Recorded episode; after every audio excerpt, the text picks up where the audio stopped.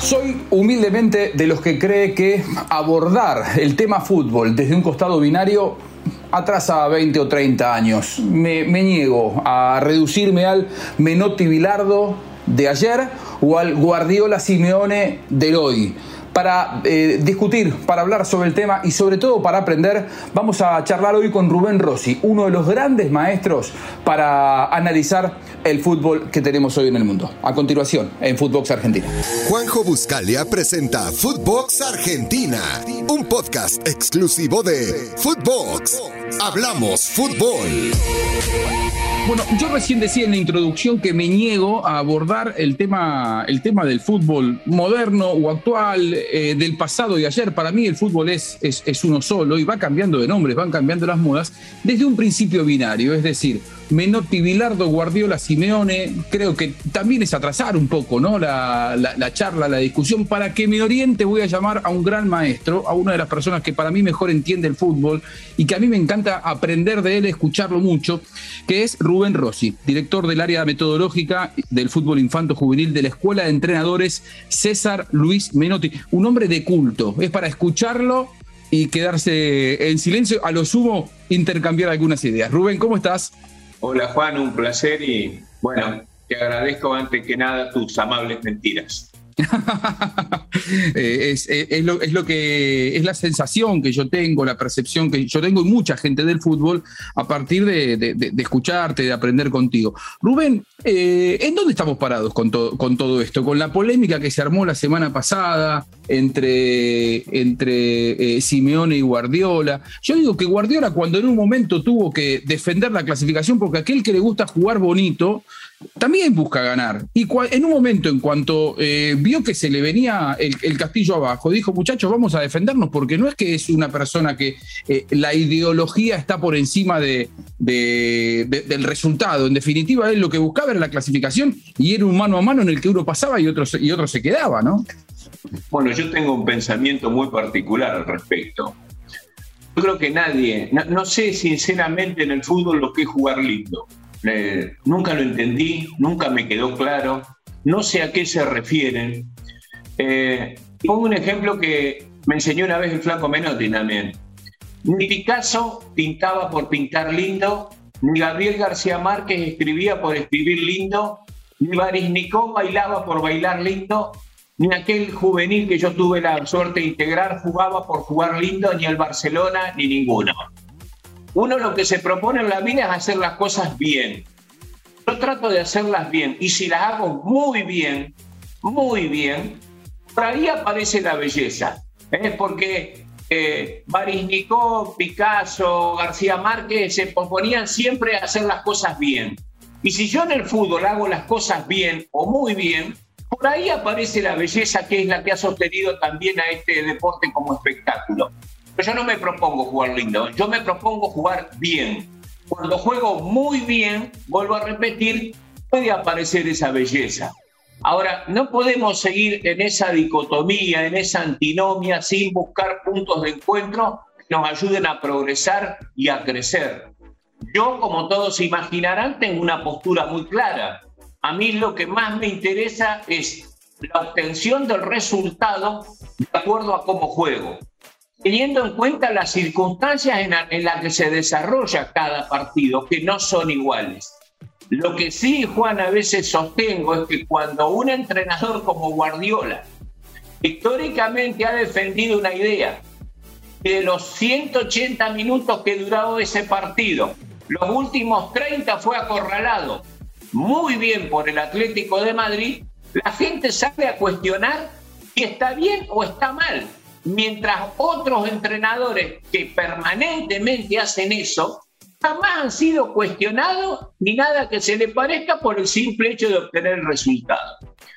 Yo como hombre del fútbol eh, y tratando de reflexionar siempre para sumar, siempre para sumar, me pregunto, ¿uno no intenta jugar mejor que el adversario para ganar? ¿Hay algún entrenador que plantee jugar peor que el adversario para ganar?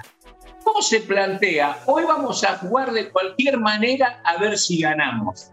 Si alguien me puede explicar a mí cómo es jugar como sea, y yo dirigiría un equipo de primera división, estoy dispuesto a ponerlo en práctica. Lo que pasa es que nadie lo explica.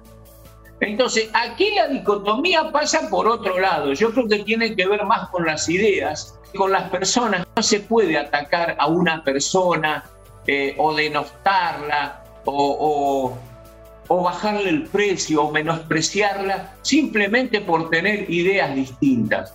Sí digo, desde mi punto de vista, yo digo con relación, Juan, al equipo en el que tuve la suerte de integrar, yo dije un día, nosotros no ganamos como pudimos, ganamos como quisimos.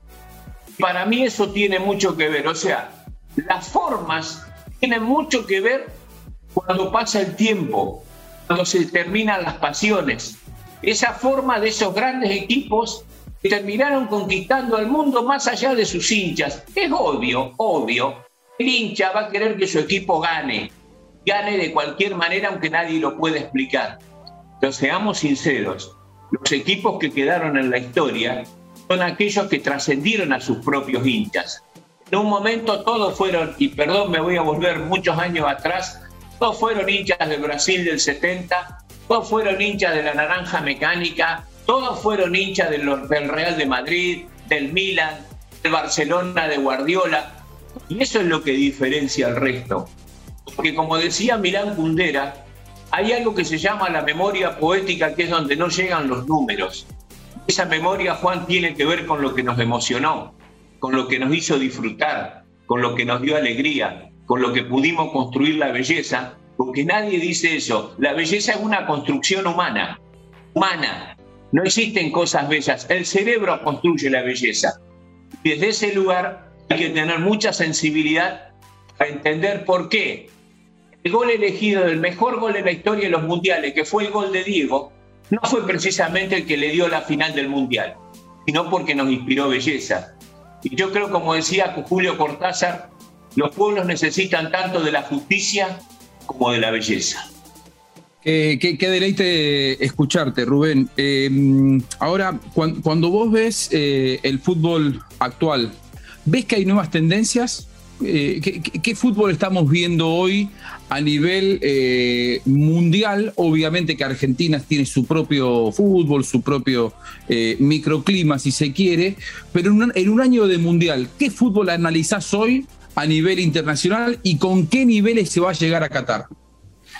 Me voy a refugiar en algo que me contaron una vez de don Adolfo Pedernera, aquel mítico futbolista y entrenador maestro, ese sí, maestro de futbolistas y de personas. Un día le, comentaba a alguien que no voy a nombrar, dice, le decía, don Adolfo, usted cuando hablan del fútbol moderno, el fútbol antiguo, usted nunca, nunca opina, nunca explica nada. Y él lo miró a su interlocutor y le dijo, yo le voy a decir algo, que con una frase va a quedar todo bien en claro porque usted es inteligente. En tu caso, Juan, yo te lo transmito a vos que sos muy inteligente. Dijo don Adolfo Pedernera, y lo traslado a la respuesta que te quiero dar. Lo que veo en el fútbol actual, ya lo vi antes. Lo que veía antes, ahora no lo veo más. A mí cuando me preguntan qué soy, me gusta definirme como un entrenador en artes olvidadas. La gambeta, el caño, centrar la pared con el pecho, que dé la pelota bien al compañero, Fíjense que los que siguen marcando la historia del fútbol, ¿quiénes son? Aquellos jugadores que de alguna manera siguen emocionando a la gente. Entonces, yo creo que el fútbol va a tener que este, recostarse un poco en el espectáculo. Yo no sé nada de básquet, pero según me, me he enterado, la NBA hay una comisión que se encarga permanentemente de ver cómo elevar el nivel del juego porque el nivel del juego eleva el espectáculo y la gente paga por eso. En algún momento se van a tener que sentar a ver cómo se eleva el nivel del juego, porque el nivel del juego va a mejorar el espectáculo. Y yo creo que en ese sentido, hoy los futbolistas están mucho más protegidos, los grandes futbolistas, que en otras épocas. No sé si vos te acordás durante el Mundial del 82 en Italia, eh, cómo fue agredido Maradona. Si volvemos más atrás, es terrible. La pregunta del millón sería, hoy Diego, ¿cómo jugaría protegido como está un futbolista? No lo puedes parar. Como esa, claro, como esa vieja frase, recuerdo que un día Jack Stewart, campeón mundial de Fórmula 1, un periodista contemporáneo de él le preguntó, ¿Usted cree que Juan Manuel Fangio hubiera podido correr en esta época? A lo que Stewart le dijo, no tengo ninguna duda. De lo que tengo duda es que nosotros hubiéramos podido correr en la época de Fangio. Cuando a mí me hablan del fútbol antiguo, el fútbol moderno, no se termina de definir cuál es, porque ya en la década del 60, y lo decía Dante Panzeri, ya había libros que hablaban del fútbol moderno, o sea, lo que hoy sería antiguo. Por eso siempre se están modificando las historias.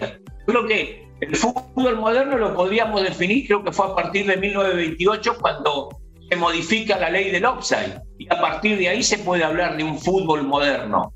Pero yo les pregunto a ustedes, a Facundo y a Juanjo, eh, ¿Maradona es un antiguo jugando al fútbol? El Beto Alonso, Bocini, Garrincha, Pelé, Johan Cruyff, no jugarían hoy, pero jugarían caminando, porque mientras todos corren, ellos seguirían pensando. La diferencia en el fútbol, nos guste o no nos guste, la sigue haciendo el talento. Lo que pasa es que el talento no tiene una sola estación. Puede tener talento para defender, para recuperar, para gestar, para definir. Aquellos que tienen más de un talento son los que marcan la historia. Eh, cada respuesta tuya eh, comprime un montón de, frases que realmente eh, es para escucharlo varias veces y seguramente los que están siguiendo este, este podcast aquí en Footbox Argentina así lo van a hacer. Ahora, se me ocurre que es probablemente la, última pregunta, porque tenemos tiempo comprimido también.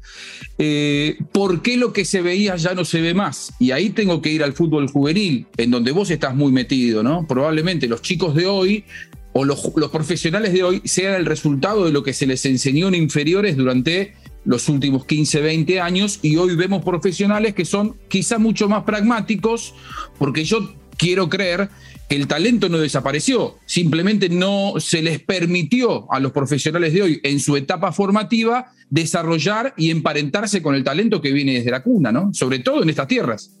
Bueno, hay que leer lo que dijo hace poco Pipo Gorosito, o lo que hace unos días dijo el flaco Gareca, eh, precisamente eso. Eh, yo creo que se limita el talento del niño. Esto viene de la época del... Yo estoy tratando de promover un nuevo paradigma, un nuevo modelo. Hace poco estuve disertando en México y lo explicaba. Eh, yo creo que tenemos que darle más importancia al niño, eh, tenemos que entender que nosotros no somos el modelo premium. Eso viene del darwinismo, del cartesianismo, donde el niño es un cero. Al contrario, el niño es un potencial genético, es una bomba genética de aprender. Y si nosotros cambiamos ese paradigma, lo vamos a ver como un gigante a la hora de aprender. Lo que nosotros no tenemos que hacer es cercenarle el talento, quitárselo. El juego es el disfraz del aprendizaje. Como dice Francisco Mora Teruel, uno de los grandes expertos en neuroeducación, solo se puede aprender bien aquello que se ama. El mensaje es, hagamos que el niño ame a la pelota y el juego y seguramente tendremos futbolistas que nos emocionen. ¡Wow! qué bárbaro, qué bárbaro, qué lindo escucharte, Rubén. La última, ¿sos optimista para el futuro? ¿Crees que, que se está apuntando mejor para adelante? Por naturaleza soy optimista siempre hacia el futuro. Me niego al pesimismo. Creo que siempre se puede mejorar y evolucionar si uno deja de lado las ideologías y piensa más en el hombre. Un placer, realmente por darnos estos minutos. Te agradezco y te mando un abrazo enorme, Rubén. Un abrazo grande, Juan, y gracias a ustedes por permitirme llegar a la gente. Un lujo que nos dimos aquí en Footbox Argentina para analizar, para ver y para entender un poco más el fútbol que estamos viendo. Como siempre, que pase bien. Esto fue Footbox Argentina con Juanjo Buscalia, solo por Footbox.